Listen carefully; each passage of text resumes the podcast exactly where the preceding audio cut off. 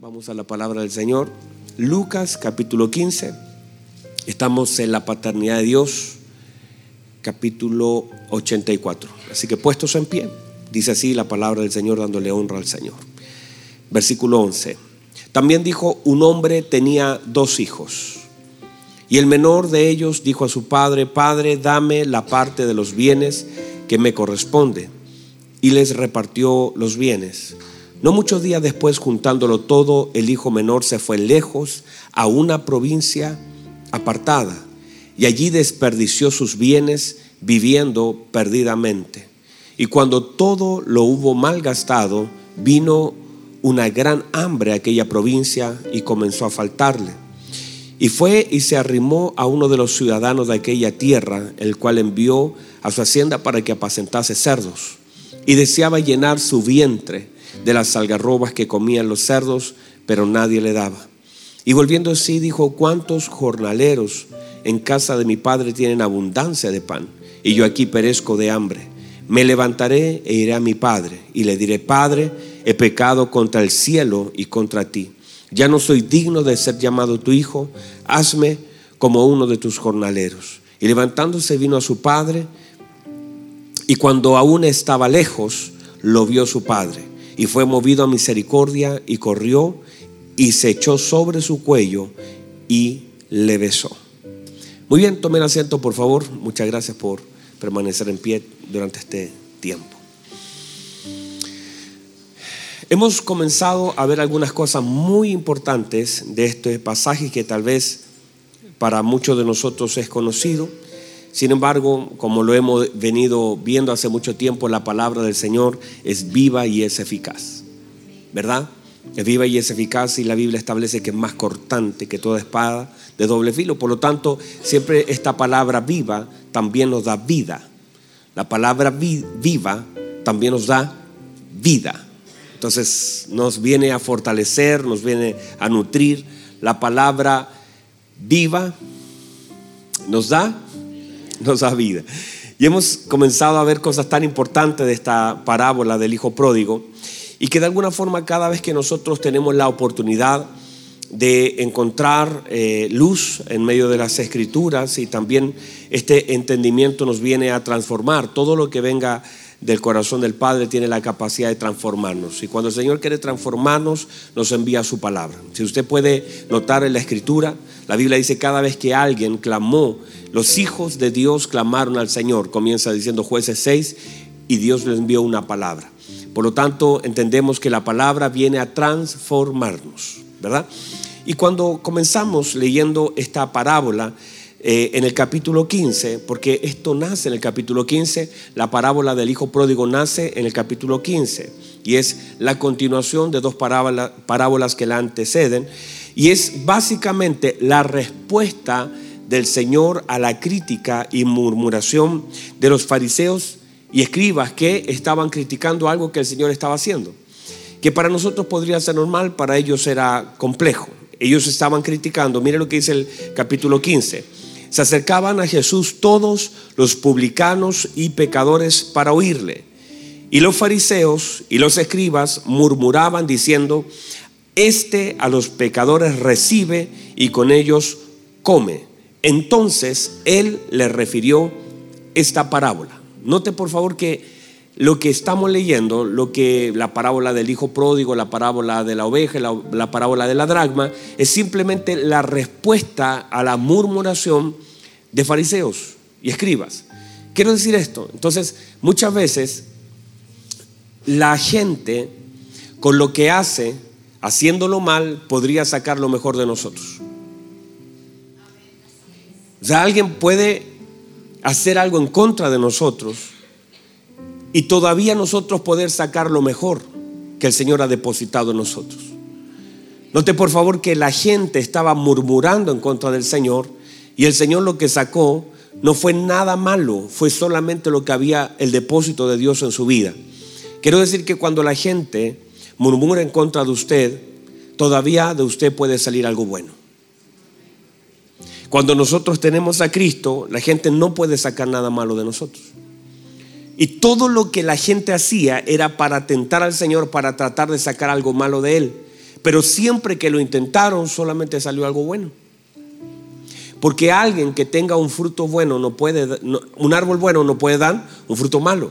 La Biblia dice que en una oportunidad trajeron a una mujer y dice que la, trajeron intencionalmente delante del Señor. La mujer había sido sorprendida en adulterio y ellos trajeron a la mujer como una carnada para tentar al Señor, para probarle y para acusarle.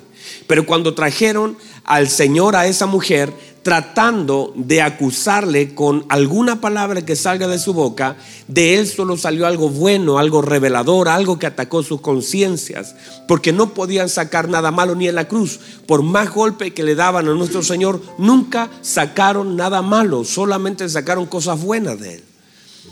Y eso para nosotros debe ser un ejemplo, porque nosotros a veces justificamos lo que sale de nosotros diciendo, sí, pero él me atacó, sí, pero él me ofendió, sí, pero él me, él me hizo algo. Y, y cuando justificamos lo malo que sale de nosotros, simplemente al diablo le funcionó la carnada. Porque no deberían sacar nada malo de nosotros si solamente hay cosas buenas en nosotros de Dios depositadas. Entonces a veces nosotros justificamos lo malo que sale en nosotros porque simplemente hay cosas que vienen a manifestar lo que nosotros llevamos por dentro. O sea, yo, yo lo hablaba el día, esta semana, en un videito pequeño de un minuto, donde decía que el fuego solamente puede encender el incienso. No sé si alguien lo vio, pero si no, está bueno. Eso en un minuto publiqué un videito que decía que el fuego parece malo, pero el fuego enciende el incienso. La palabra incienso viene de la palabra encender.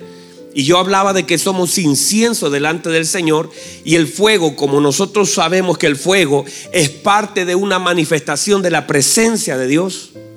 Pero también la Biblia dice que el fuego de la prueba, por lo tanto, ya sea el fuego de la prueba o sea el fuego de la presencia de Dios, lo único que hacen en un incienso es encenderlo. Y cuando lo enciende puede cumplir el propósito. Y muchas personas fueron encendidas, aunque querían ser destruidas, fueron encendidas. Daniel quiso, la, gente, Babilonia quiso destruir a Daniel, pero lo que hicieron fue encender a Daniel. Pablo y Silas dice que el carcelero lo metió en la celda de más adentro junto con Silas y lo que hizo ese fuego de esa prueba fue encenderlo. O sea, lo que hace muchas veces la prueba en nosotros es encendernos, no destruirnos. Porque es allí donde simplemente la prueba viene a tocar áreas de nuestra vida y a veces las pruebas simplemente son la forma que Dios tiene para encender lo que Él ha depositado en nosotros. Alguien diga amén a eso. O sea, el hecho de que una prueba no viene a destruirnos, una prueba viene a encendernos. Y cuando estamos, somos inciensos, si nosotros no sabemos incienso, estamos en el lugar santo, estamos puestos delante del altar del Señor, nuestra vida es incienso. Y la idea es poder desgastarnos en la presencia del Señor y cada vez que nosotros el fuego nos toque, dar un aroma grato delante de nuestro Señor. Entonces, a veces, lo malo de la gente puede sacar lo mejor de nosotros. Si usted es un hijo de Dios, lo malo de la gente no lo vuelve más malo a usted, sino que de usted no sale lo que la gente quiere sacar, sino que sale lo que el Señor ha depositado. La gente intentará de alguna forma, la gente intentará de alguna forma sacar algo malo de usted para corromper la esencia de lo que usted es en Cristo. Pero cuando la gente, mire, intenta y culpa al Señor, lo que sacan del Señor son tres parábolas. Hermoso, ¿verdad? Tres parábolas hermosas. Y esta, míreme por favor, esta crítica, esta murmuración de la gente, que, míreme, no necesariamente están mintiendo. Ellos no están diciendo una mentira. Lo que ellos están diciendo está comiendo con pecadores está comiendo con publicanos, se sienta y lo recibe. Eso no es una mentira, eso lo está haciendo el Señor, sino que tiene que ver con el corazón. No sé si me explico. Los fariseos no están mintiendo. Ellos están diciendo, está comiendo con publicanos y está comiendo con pecadores. Eso no es una mentira, eso está allí. Pero lo que está mal no es lo que dice, lo que está mal es el corazón. El problema no es solo lo que digo, es el espíritu que tienen mis palabras y la intención de ellas. El Señor dijo esto, mis palabras son espíritu y son verdad. Las palabras en sí son espíritu. Y es allí donde hay que ver qué hay detrás de lo que yo estoy diciendo. Decíamos el día jueves que no es solamente el hecho de cambiar lo que digo, sino cambiar lo que soy. Porque muchas de las cosas yo puedo decir, no, pastor, si ahora ya no estoy hablando tanto como antes, el problema no es hablar, el problema es que digo y el problema es por qué lo digo. porque hay gente que dice, no, yo no dije nada. No, no es problema que no dijo nada. Mejor hubiera hablado. Si el problema no es lo que decimos. Hay gente que dice, sí, en medio de todo lo que estaba diciendo yo me callé. Y quizás tendrías que haber hablado. Pero el problema no es el decir algo. El, problema es por qué lo digo. Y el problema mayor es cómo lo digo. No sé si alguien me entiende acá. Porque a veces nosotros callando dañamos más o hablando dañamos más. Y el problema es que nuestras palabras tienen un peso. Y a veces la raíz de lo que digo está, está mal, lo estoy haciendo mal, no solo por lo que digo, sino por lo que hay en el corazón. Y el problema es entonces no es cambiar solo lo que digo, sino cambiar la fuente, el corazón, porque de la abundancia habla la boca. Entonces hay gente que dice, no, pastor, si ya estoy, estoy manejando, ya, ya no hablo, ya cuento hasta 10, no es, puedes contar hasta 100. Si el problema no es que cuentes, qué bueno que cuentes. El problema no es eso, el problema es por qué dices lo que dices.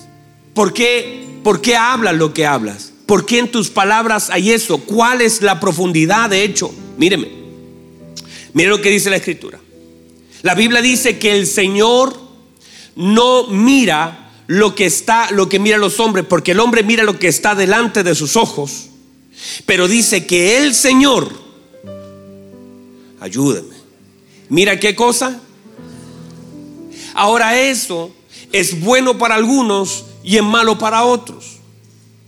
Porque hay personas que miran la apariencia y no tienen la capacidad de ver el corazón.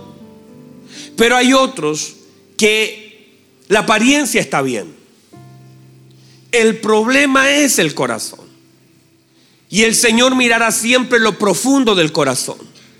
O sea, la gente ve la foto que publicaste y el Señor sabe el por qué la publicaste. Alguien que me diga amén, no sé. Algún publicador. O sea, es que el Señor conoce la raíz de las cosas y el porqué de lo que hacemos. Y no es que usted, porque alguien podría decir, ah, bueno, pastor, si está mal que publique una foto, elimino. No es eliminar el Facebook, no es eliminar el Instagram, sino es que el por qué yo hago lo que hago. ¿Sabe cuántas veces nosotros hemos estado ahí arriba en consejería con personas que están en una crisis matrimonial, pero de pronto a, el día anterior, la media hora después, están publicando una foto abrazado. Y digo, ¿por qué? ¿Cuál es la idea? Es que él, no sé si hay alguien acá. Hay algunos que me están mirando y me dicen, mm, sí, pastor. el tema es que el Señor conoce la raíz del asunto. Y no se trata de decir estoy en crisis, no publico nada. No, no, no me vaya a malinterpretar. No tiene que ver con, no estoy en contra de nada de eso. Estoy hablando de la raíz de las cosas. De tomarnos de la mano y habiendo tantas cosas inconclusas en nosotros. El hecho de que parece que está todo bien, pero no está todo bien. El hecho de poder servir con un corazón dañado el hecho de que el Señor conoce la raíz de las cosas y a la gente podemos manifestar lo que queremos porque nosotros definimos, míreme, nosotros definimos lo que queremos que la gente piense de nosotros. Si usted quiere que la gente piense que usted está en abundancia, muestre una foto. Publique una foto del de un reloj bonito, de un auto hermoso. Párese detrás, que es una selfie con un lindo auto, aunque no sea suyo. Y la gente ya va usted lograr en ellos el efecto de querer que ellos conozcan lo que usted quiere que ellos conozcan. El problema no es ese. El problema es que el Señor conoce la raíz. En la Biblia dice que Él es el principio y el fin, el primero. El tema es que Él conoce todos los principios y también conoce todos los finales. Y, el punto es entonces que muchas veces nosotros y nuestro corazón es el equivocado. Y no es solamente lo que decimos, es por qué lo decimos. Entonces, en, en, el caso de los fariseos, míreme, en el caso de los fariseos, el problema no era lo que ellos dijeron, porque ellos tenían razón. Quizá, mire, ellos acusando con su murmuración dijeron, este come con pecadores, se sienta con, con publicanos. Pero tal vez pudieron decir, qué lindo, mira cómo come con los fariseos. Mira qué lindo cómo come con los publicanos, con los pecadores. Qué hermoso cómo lo hace. No es lo que dijeron, sino es cómo lo dijeron. Y es por qué lo dijeron. Entonces uno tiene que pesar sus palabras. Y esas palabras tienen que ir con el espíritu correcto. ¿Sí me explico? Y cuando eso no lo sabemos identificar desde nosotros hacia otros, dañamos. Entonces, estas parábolas nacen a partir de una crítica injusta hacia el Señor. Pero hemos dicho entonces que muchas de las cosas buenas de nosotros salen de las cosas malas que la gente hace en contra de nosotros. En realidad, tratando de sacar lo peor de nosotros, sacan lo peor de ellos. Hay gente que saca lo peor de ellos, queriendo sacar lo peor de nosotros. Y es allí donde el Señor mira todas las cosas. Porque, ¿sabe? Le voy a decir una cosa, algo que está al finalcito de la cuarta predicación de la tarde, pero tiene que ver con cómo el Padre ama a sus hijos. Y cómo de alguna forma el Padre y, y los que son padres ama la honra que nos damos como hermanos. La honra entre hermanos es clave en el corazón del Padre. Si usted quiere dañar el corazón de un padre, haga cosas malas con su hermano. Si usted quiere honrar el corazón del Padre, haga cosas buenas con su hermano. Seguido del mandamiento, amarás a tu Dios, seguido amarás a tu prójimo, como a ti mismo. Y esos dos, el Señor los estableció como cabeza de nuestra relación con Él y con la gente. Y a veces decimos, no, yo amo a Dios, pero no se, no se ve. Porque amando a Dios, dañamos a la gente. Y no tiene sentido decir amar a Dios que no vemos, dice Juan, y dañar o no amar a aquel que sí vemos. Eso no está bien, algo está mal. Porque si amáramos a Dios, también amaríamos la gente. Entonces, pongamos atención. Estas parábolas entonces nacen y tienen un sentido hermoso. De hecho, usted sabe, mire, mire yo decía Juanito, yo decía, qué hermosas canciones Juan se han escrito a partir de estas parábolas, ¿verdad? Dígame que sí, nomás, si no me escuchó, dígame que sí. Usted tiene que decirme que sí. ¿Cuántas? Creo que no me escuchó. ¿Cuántas canciones hermosas nacen por medio de estas parábolas? Recuerdan, eran cien ovejas si me escuchara la tocaría, usted se la va a saber. Aunque él, él se convirtió hace dos añitos al Señor, no tiene idea de las cien ovejas. Bueno, la cosa es que cuántas canciones hermosas nacen a partir de estas bellas parábolas, que son simplemente el fruto de la crítica. Y quiero que por favor asienten esa palabra. La gente puede atacarte, la gente puede murmurar en contra de ti. La gente puede tener un espíritu contrario. Puede decir algo bien, pero haciéndolo mal. Pero de nosotros puede salir algo tan hermoso para el Señor. Las melodías más hermosas pueden salir cuando somos más atacados. Y yo no lo, estoy diciendo a partir de que, por favor, no vayan a pensar que a mí me están atacando por todos lados y estoy hablando algo de mí. Nada hay que ver. Gracias al Señor, Él es mi escudo. Sino que estoy hablando de todos nosotros, que de pronto alguien pueda decir algo mintiendo, pero de nosotros sale una, ¿sabe? Lo más hermoso que puede, la melodía más hermosa que puede salir de usted en medio de un ataque, la melodía más hermosa no es una canción, es perdón. La melodía más hermosa para el oído del Padre por ejemplo, usted lo pueden estar atacando, atacando, atacando, con justa o injusta razón. Y usted dice, ay, bueno, Señor, mira cómo me ataca. Usted puede llorar y atacarse llorando. Dice, mire cómo, pero usted es mi, mi justicia, Señor. Y usted puede, o usted puede hacer que el oído del Señor diga, Padre, pero a pesar de todos estos ataques, algunos de ellos son mentiras completamente pero yo quiero perdonar a aquellos que hablan en contra de mí. Eso es una melodía en los oídos de mi Señor. Cuando los ataquen, suelte perdón. Cuando los critiquen, suelte perdón. Eso es lo más hermoso que el padre puede oír de un hijo en medio de una injusticia. Dígame a eso, por favor. Entonces, estas dos parábolas que preceden al Hijo Pródigo aparecen como parábolas contenedoras de sabiduría y el Señor en su eterna sabiduría siento que las conectó previamente a la parábola del Hijo Pródigo para manifestar de alguna forma cada una de ellas representa un hijo. Por ejemplo, la oveja perdida tiene mucho que ver con el hijo que se fue de casa. Si usted las compara y hace el paralelo, va a notar que en realidad tiene mucho que ver con esa ovejita que salió a buscarla. Y claro, nosotros sí analizamos, usted dice, sí, pero pastor, ¿dónde? ¿El, papá no fue a buscar a su hijo? Eh, sí, yo pienso que sí lo fue a buscar. El día domingo hablamos acerca de la importancia de la fe y cómo la fe alcanza lo que nosotros no podemos alcanzar. Y cómo la fe tiene la capacidad de ir donde nosotros no podemos llegar, diga la palabra, dijo aquel centurión, y mi criado, no importa si está en cama, si está la puerta cerrada, mi criado será alcanzado por la palabra que se suelta. Porque la fe es la extensión. La fe es la extensión de la oración de alguien que tiene. Porque mire, si usted lo piensa bien, nuestras oraciones no alcanza, no, no llegan. Por más que ore, por más que grite, mi voz alcanzará 10 metros, 20 metros, pero la fe la extiende hasta el trono del Señor.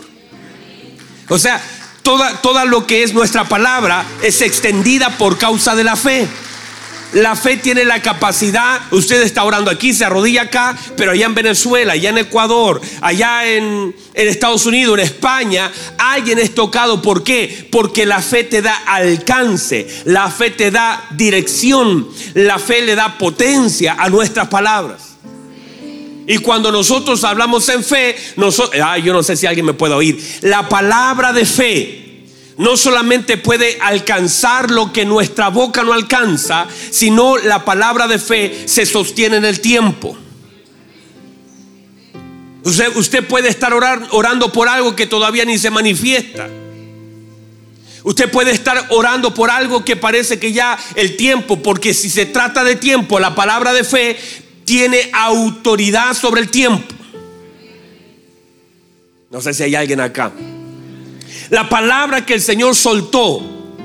Y cada vez que el Señor soltó una palabra, esa palabra de fe tuvo autoridad sobre no solamente sobre la distancia, sino también sobre el tiempo. Usted le puede estar hablando a cosas que todavía ni están, pero la palabra en fe gravita en el tiempo y puede ir en diferentes direcciones. No sé si hay alguien acá o alguien todavía. Se lo explico. Llega una persona a decirle, el que amas está enfermo. ¿Lo recuerdan?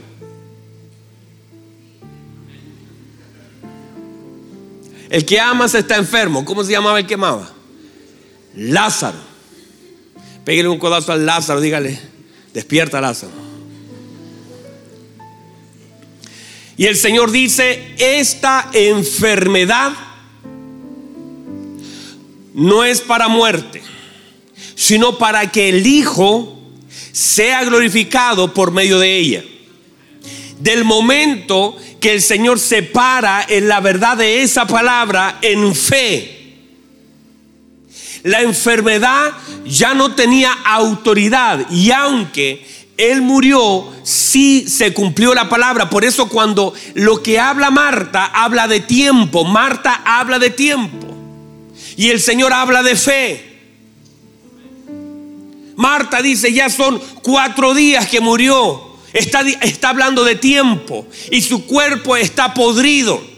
Y el Señor le dice, no, es que si crees, porque tienes que entender que la fe tiene autoridad sobre el tiempo. No sé si hay alguien acá, ustedes no me están entendiendo. La fe tiene autoridad sobre el tiempo. Ah, no, es que ya, ya pasó mucho tiempo. Ya es, que ya está muy lejos. Es que la cosa, por eso la zarza no se consumía en medio del desierto, porque el fuego consume las ramas secas con mayor facilidad. Eso se consume rápido. Pero como la presencia estaba sobre la zarza, esa zarza estaba ardiendo. Pero como el tiempo no podía tocarla, ¿por qué? Porque la presencia de Dios hacía que el tiempo no tuviera autoridad sobre la materia. Quiere decir que cuando nosotros entendemos que la palabra de fe tiene alcance, que la oración de fe sanará al enfermo, quiere decir que la fe tiene autoridad sobre el tiempo, la fe tiene autoridad sobre la materia, la fe tiene autoridad sobre la distancia, la, la fe tiene autoridad. No sé si alguien puede recibir la palabra porque... La fe tiene autoridad. Entonces, cuando un padre opera en fe en la vida de su hijo, cuando una persona opera en fe en la vida de alguien más, porque hay gente que requiere del depósito de fe que Dios me ha dado a mí. Hay personas que necesariamente su incredulidad, su pecado, su, su, enfermedad, no, no pueden, no puede. Lázaro no podía creer porque había muerto, pero el Señor demandó de la fe de alguien que lo amaba. Ay, yo no sé si hay alguien que... Yo creo que estoy, si fuera el culto de las dos y media, hermanos, estarían todos prendidos, pero usted...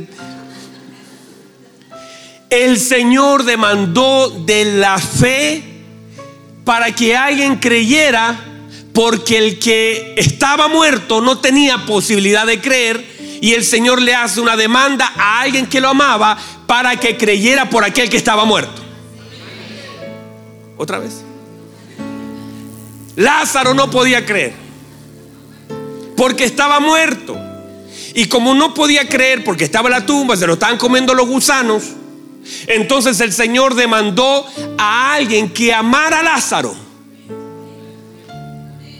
No le dijo a Pedro, no le dijo a Juan, le dijo Marta, usted ama a Lázaro, sí crea, porque para el que cree todo es posible. Y si crees Marta, verás la gloria de Dios. Pero estoy demandando la fe de alguien que tenga la capacidad de amar al que está allá adentro.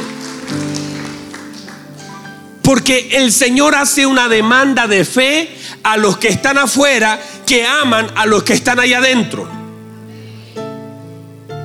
Porque si el Señor encuentra afuera a alguien que ame y que pueda creer, el que está allá adentro puede salir. Y por eso la demanda de fe es a aquellas personas. Por eso la Biblia dice que cuatro llevaban a un amigo que amaban. Y con la fe de estos cuatro lo subieron al techo, lo bajaron, hicieron un hoyo, pagaron el precio, eh, arreglaron luego seguramente ese techo, pero el tema es que amaban a su amigo y por el amor y la fe ellos fueron alcanzados por una palabra. Entender que siempre la fe tendrá que encontrar a alguien que ame la vida. Ah, yo no sé si alguien está entendiendo, pero aquel centurión, la Biblia dice que amaba a su siervo y por el amor y Dios encontró a uno que amara a otro para que pudiera operar en la fe. Porque Dios necesita para alcanzar a alguien, no solamente a alguien que crea, sino también a alguien que ame. Y se encontró un padre que amaba a un hijo, que estaba perdido. Pero el padre en amor y en fe lo pudo alcanzar. Y la fe tuvo la capacidad de ir. El padre no sabía, el padre no le puso un GPS. El padre no tenía el celular. Mire que mi esposa me dice, amor, ya salió de la iglesia. Le digo, sí, sí, sí, ya voy de camino. Y estoy recién bajando la escalera. Todavía estás en la iglesia. Le digo, amor, ya. Y me di cuenta que con el celular, que son superpoderes de mi esposa, que me le digo, ya, ya, sí, ahora estoy saliendo. Y justo pillo un hermano ahí, me dice, pastor, y digo, yo ya voy saliendo, amorcito. Amor, todavía estás en la iglesia.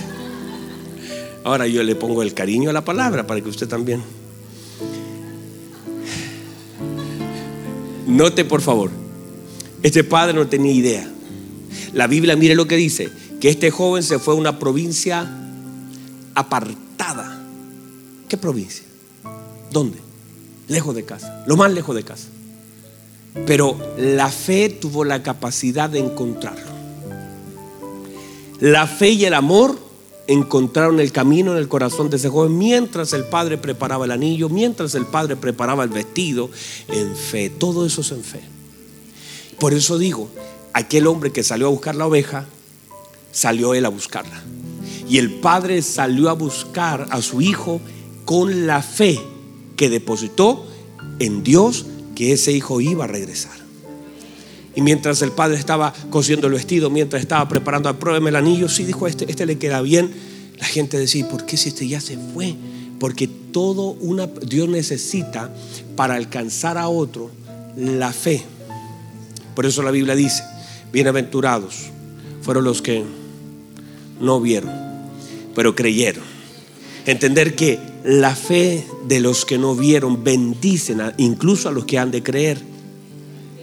O sea, tu fe también puede alcanzar a alguien que está muerto, que está dentro de una cueva, que está lejos, que usted ni sabe dónde está, pero como el Padre y la fe tiene la capacidad, la, fe es como un GPS buscando, que tiene autoridad sobre el tiempo, tiene autoridad sobre la materia, tiene autoridad sobre las distancias, tiene autoridad y esa fe que vence al mundo pudo alcanzar a un hijo que estaba tan perdido, hermanos.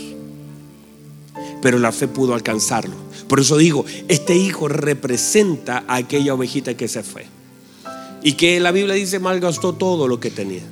Viviendo perdidamente, el día jueves hablamos de cómo nosotros podemos malgastar lo que Dios nos ha dado si no sabemos vivir.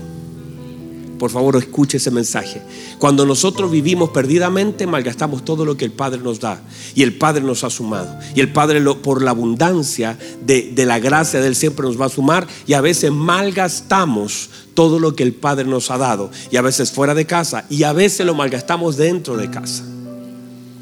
Porque si no sabemos vivir, perderemos todo lo que el Padre nos ha sumado. Y por eso una de las características de esta paternidad hermosa es que el Padre nos da y ahora espera que nosotros sepamos administrar lo que Él nos ha dado. Y quizás nosotros es el problema de nosotros como, como hijos, que no sabemos valorar lo que el Padre nos da. Y no podemos ver a Dios en medio de su paternidad hacia nuestra vida. Y a veces cuando no, no tenemos esa capacidad, no valoramos. Cuando perdemos, cuando ya no tenemos, comenzamos a darle valor a aquellas cosas que el Padre nos ha dado y no pesamos sabiamente. No entendemos todo lo que el Padre nos ha sumado. Y el Padre lo único que sabe es dar, dar, porque el Padre es dador, desde su Hijo. Y como la Biblia establece, si nos dio a Cristo, ¿cómo nos dará también todas las cosas? Porque en Cristo está todo. Entonces usted tiene que, no es que el Padre no nos dé, porque todo lo que nosotros tenemos proviene del Padre, sino que ahora es saber administrar todo lo que el Padre nos da, para no perderlo y no vivir perdidamente, porque uno podría tener tanto del Señor y perderlo todo no sabiendo vivir la vida que el Padre nos ha dado. ¿Están acá? Pónganse en pie. Eso no quiere decir que voy a terminar ahora mismo, pero es para por lo menos que me ayuden en este proceso de, de predicar la palabra. Entonces, mire por favor, este hijo es una representación de esa ovejita que se fue lejos de casa, que no podía volver. Y, allí está. La Biblia dice que aquel hombre la toma en sus hombros. Hombros tienen que ver con lo ministerial. Aquí debía, debía cargarse el, arca. Hombros habla del ministerio, del llamamiento. Dice que la pone en, en sus hombros y la lleva de regreso. Entender que muchas cosas no van de regresar solas. Mire, mire, mire por favor cómo es la actitud del pastor que representa también a nuestro buen Dios. Dice que cuando la encuentra se goza y la carga y vuelve gozoso. Hay un gozo. Hay un gozo cuando hay un encuentro.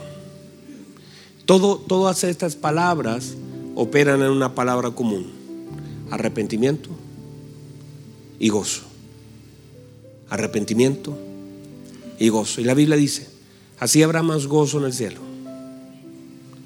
En las tres dice, así habrá gozo en los cielos. Y habrá gozo en los ángeles de Dios.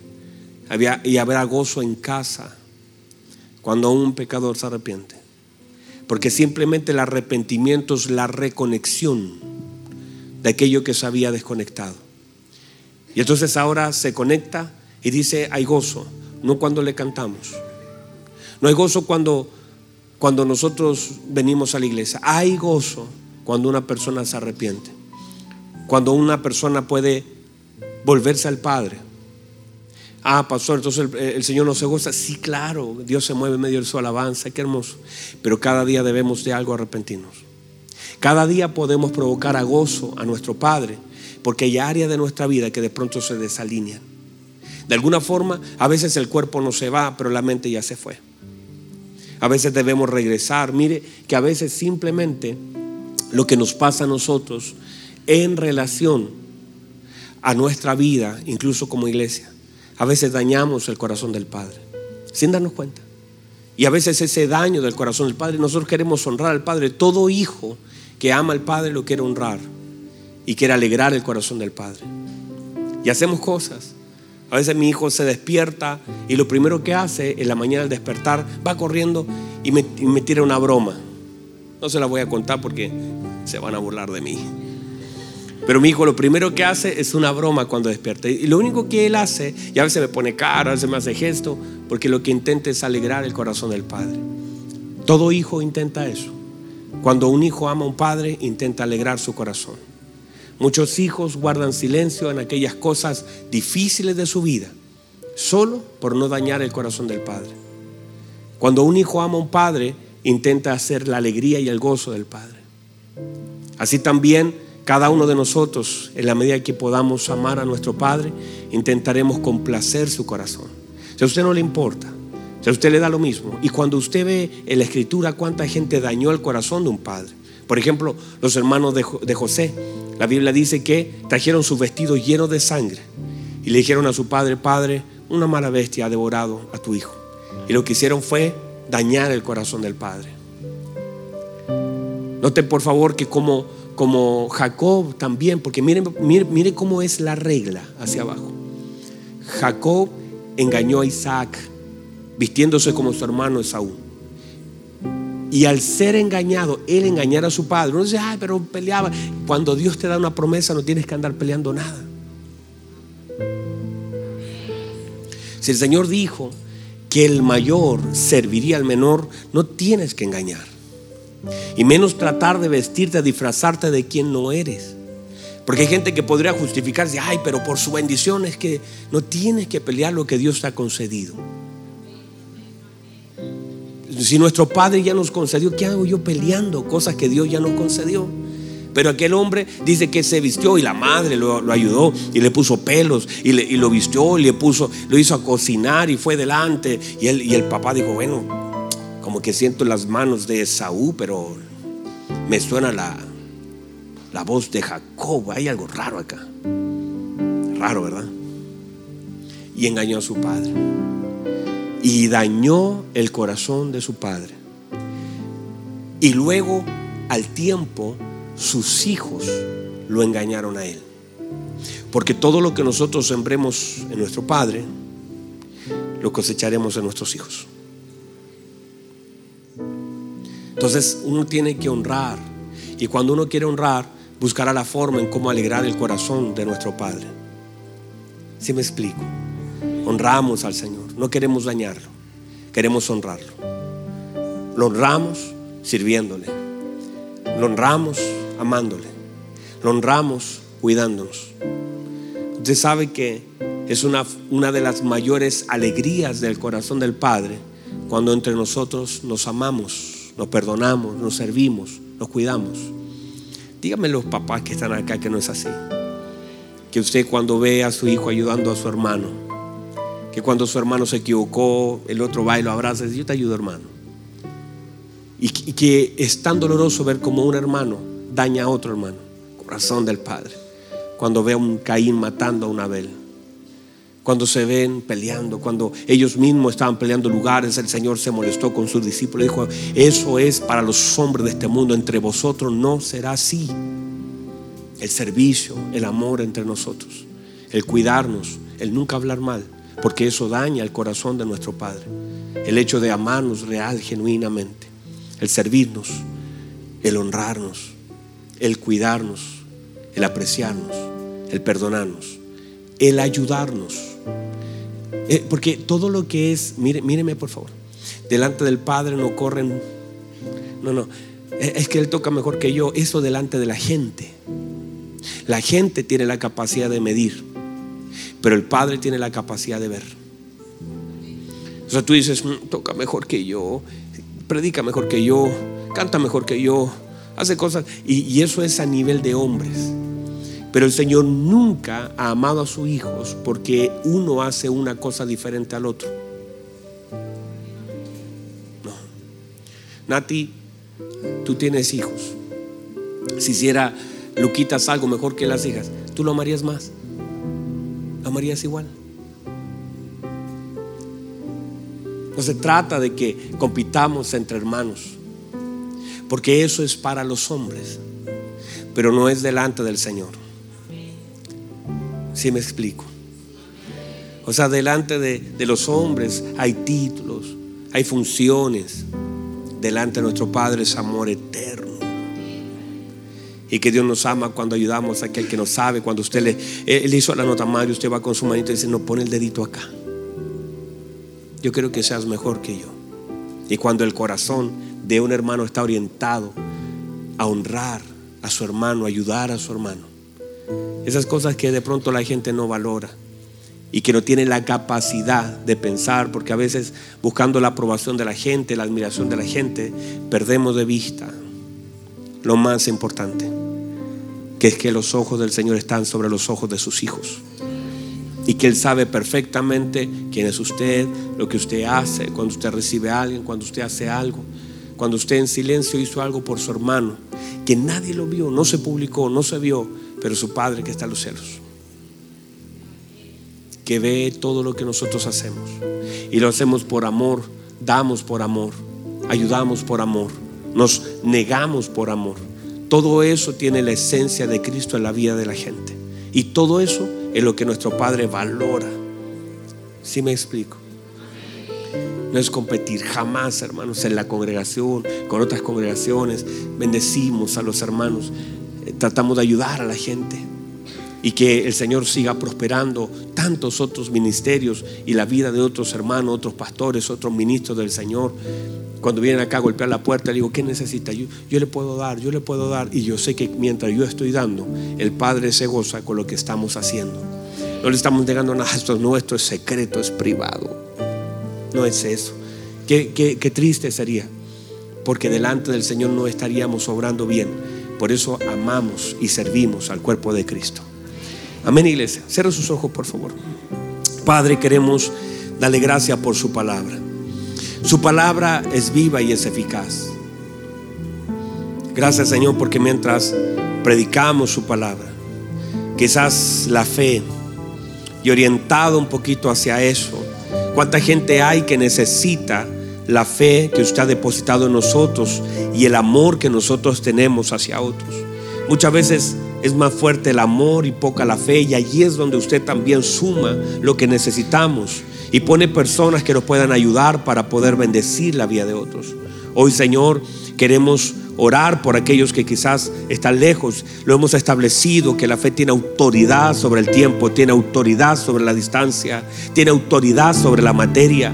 Padre, la fe tiene autoridad y por eso oramos, Señor. Y hay personas que hoy no están acá, hijos que hoy no están acá, hermanos que no están acá padres que no están acá, gente, Señor, y creemos con todo nuestro corazón que la fe puede alcanzarlos, que la fe puede tocarlos, que la fe puede llegar a donde nosotros no podemos llegar que sabe usted, Señor, la dirección que su Espíritu Santo que gobierna sobre la tierra conoce perfectamente dónde están cada uno.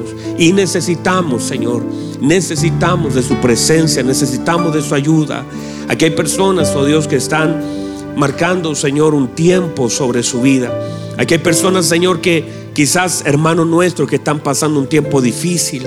Oramos en el nombre de nuestro Señor Jesucristo, creyendo con todo nuestro corazón que si usted, Señor, encuentra a alguien aquí que tenga fe, que pueda preparar para el regreso, que podamos actuar en fe, orar con fe, pero también esperar con fe, usted puede alcanzar, Señor.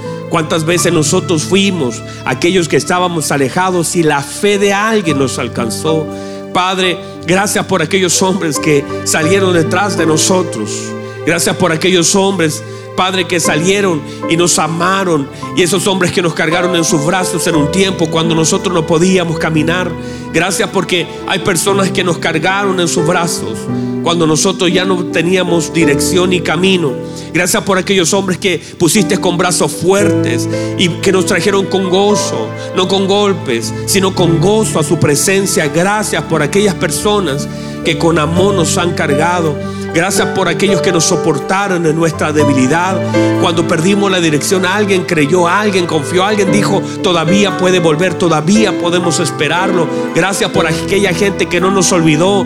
Gracias, Señor, porque usted manifiesta así también su amor y su misericordia como un buen padre esperando siempre la vida de su hijo. Gracias, Señor. Levanta sus manos, por favor. Levanta sus manos, gracias. Porque cada uno de nosotros éramos una oveja sin pastor hasta que su presencia, Señor, nos acogió, nos metió al redil, nos amó, Señor. Nos ama, Señor, con un amor eterno.